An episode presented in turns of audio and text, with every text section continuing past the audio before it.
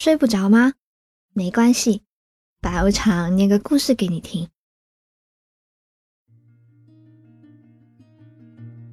张泽从厨房里走了出来，手上端着一碗麻辣排骨粉丝。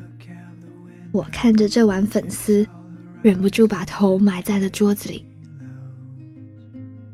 大冬天里，最适合吃麻辣的东西了。这碗新鲜出炉的排骨粉丝，排骨肉质松软，粉丝口感顺滑，用白芷、小茴香、良姜、花椒。还有胡椒，哦，还有桂皮熬出来的浓汤，把我的嘴灌得越来越刁了。我一口气把碗里的汤喝到见底，然后意犹未尽地看着张泽说：“你再这样灌我，我都不想到外面吃饭了。”他笑着和我说：“那不就刚好吗？这样你就离不开我了。”我看着空荡荡的碗，嘴里回味着粉丝的余香，仔细想了想，震惊的和他说：“张泽，我决定啦，我也要用食物来拴住你的心。”他笑弯了眉毛，把空碗拿到厨房里，然后我听到他在厨房里说：“那要不我来教你吧。”厨房里炖着的排骨汤，咕嘟咕嘟的响着。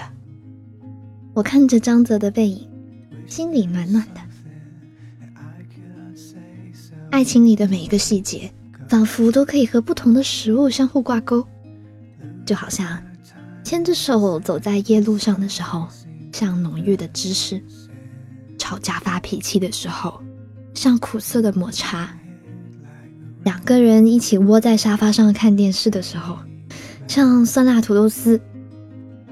约会舍不得分开的时候，像鸳鸯火锅；而我和张泽之间的爱情，应该是一道满汉全席吧。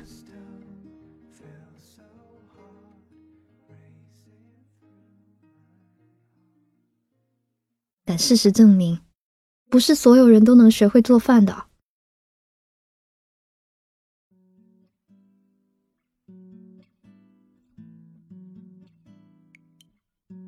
那天，当我把一碗酸汤酥肉丸子端出去的时候，我看见张泽吞了吞口水。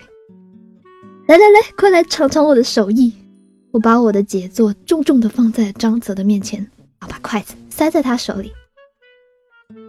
看着张泽勉为其难的样子，我装成一副要生气的样子。我开始在心里安慰自己，其实这碗酸汤酥肉丸子卖相也不差啊。炸得金黄的酥肉丸子，翠绿的菠菜，再配上西红柿汤，看起来就很有食欲的。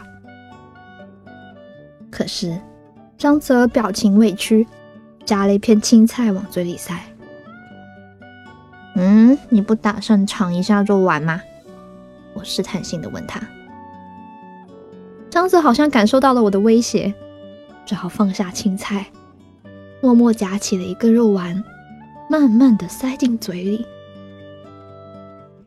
一种奇怪的表情慢慢的浮现在张泽的脸上。我能感受到此时此刻他的委屈和痛苦。我带着怀疑夹起肉丸尝了一口，一股腥味和咸味在嘴里蔓延开来。呸呸呸呸呸！哇！我使劲往垃圾桶里吐，嘴里说着。别吃了，都倒掉吧。楼下有家面馆，还挺不错的。别吃了。当我把这碗酸汤酥肉倒进垃圾桶的时候，心里难免有点失望。就在这时，张泽突然在身后出现，环抱着我。透过衣服，我能感受到他的体温。他说：“没关系啦。”以后做饭的任务就交给我，我就当你一辈子的厨子好了。他的这句话暖到了我的心里去，很久很久。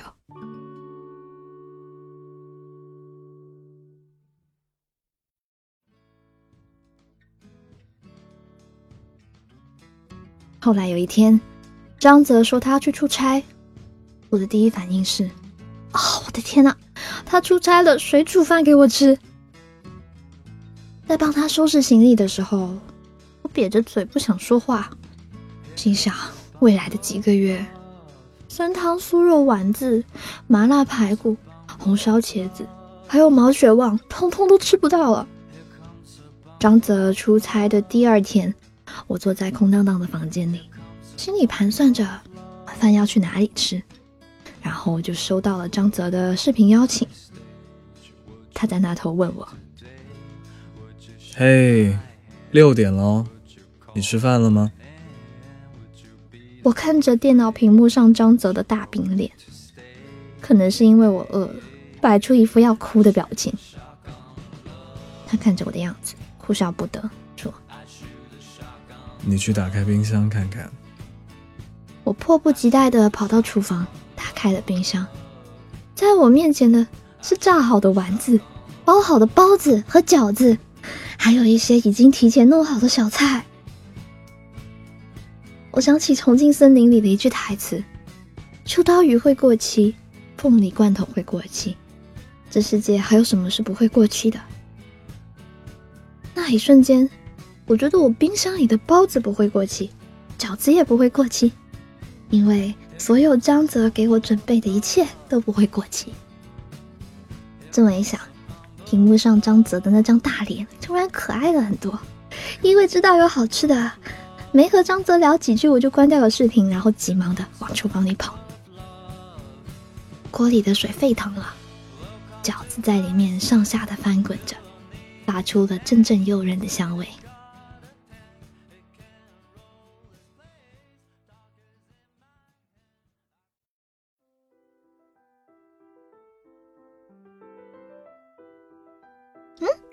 一个月，张泽就要回来了。我打算给他一个惊喜。我买了几本关于烹饪的书，什么十天学做菜，教你一百零八道做饭秘诀，简单家常菜的做法这种。我按着食谱找到了几道张泽爱吃的菜，然后马不停蹄的去超市买材料：里脊、带鱼、面筋、青菜、小葱、豆腐、豆瓣酱。青椒、黄椒，还有小辣椒，足足买了两大袋子，一个人从超市里扛了回来。回家之后，我在厨房做起了油炸丸子。我把面粉堆成了一座小山，缓缓地把清水倒进去，搅拌均匀后，加上了淀粉，再倒上蛋液，然后把肉丸子放进去滚一圈，裹上厚厚的一层。最后放到生油里炸。经过几个星期的反复试验，我的手艺已经有点提升，火候可以掌握好，饭也不会焦了。我想啊，我一个人做饭的时候，那个过程是快乐的，只要用心烹调，最后都会变成可口的佳肴。后来。我甚至还学会把一些看起来不搭的食材凑在一起，煮出意想不到的美味。从中我也悟出了一个道理：有时候你以为的不适合，并不是真正的不适合。就好像张泽长得很胖，而我很瘦，从外形来看确实不太搭。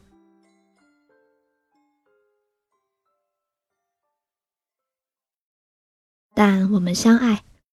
这些也就不那么重要了。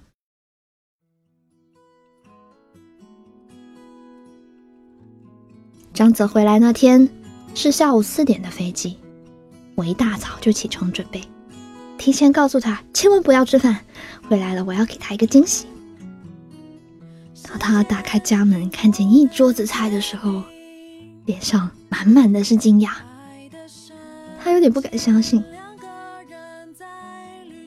我拿过他手中的行李，然后把他推到餐桌旁边，把他摁下去，叫他赶紧试试。我忙一整天啦。这，这都是你做的吗？张泽吃了一口我做的糖醋里脊，开心的瞪大了眼睛。后来我在洗碗的时候，不小心听到了张泽躲在房间跟他妈妈打电话。妈，他现在做饭做的挺好的，不用担心啦。可是呢，就是那个炸肉丸，跟你的比起来，还是差那么一点点。哟，张泽，张泽，你可挺会拍马屁的。我坐在沙发上等张泽出来的时候，开始唉声叹气。哎，都怪我没有做饭的天分，炸丸子怎么做都不够你妈做的好。张泽意识到了什么，他马上走进厨房接管了洗碗的工作。看着他的背影，我就有点想偷笑。一顿饭嘛，谁又会在意炸丸子是七十分还是九十分呢？只要是和爱的人在一起，吃什么都像在享用人间美味。回忆定格那年夏天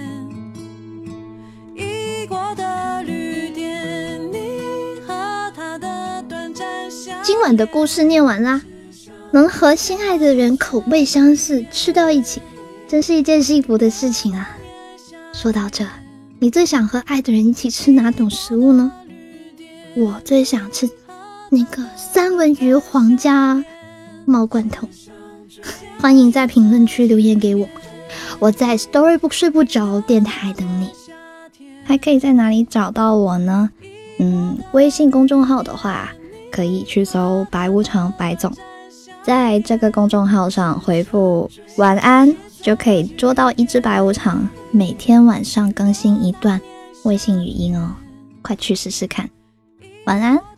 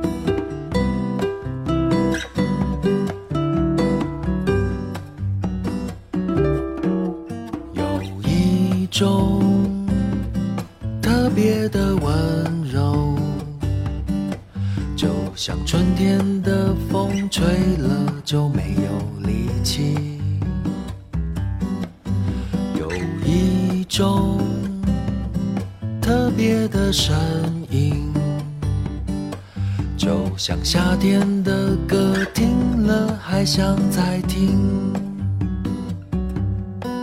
你现在吃饭没？昨天又很晚睡，今天几点出门？上班会不会累？我们很常聊天，只有我们聊这些。牵牵手，逛逛街，看电影，吃宵夜，这些老套的行为永远不会变。这就是生活，其实也不错。你说？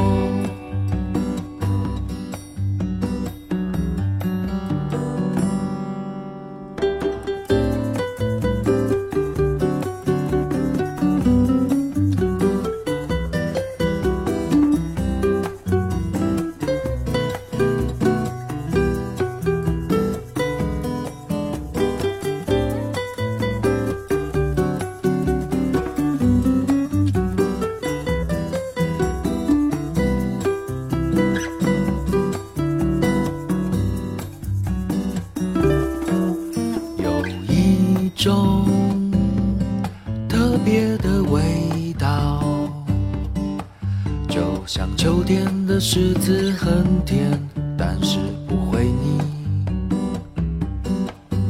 有一种特别的懒惰，就像冬天的床，躺下去就不想再起来。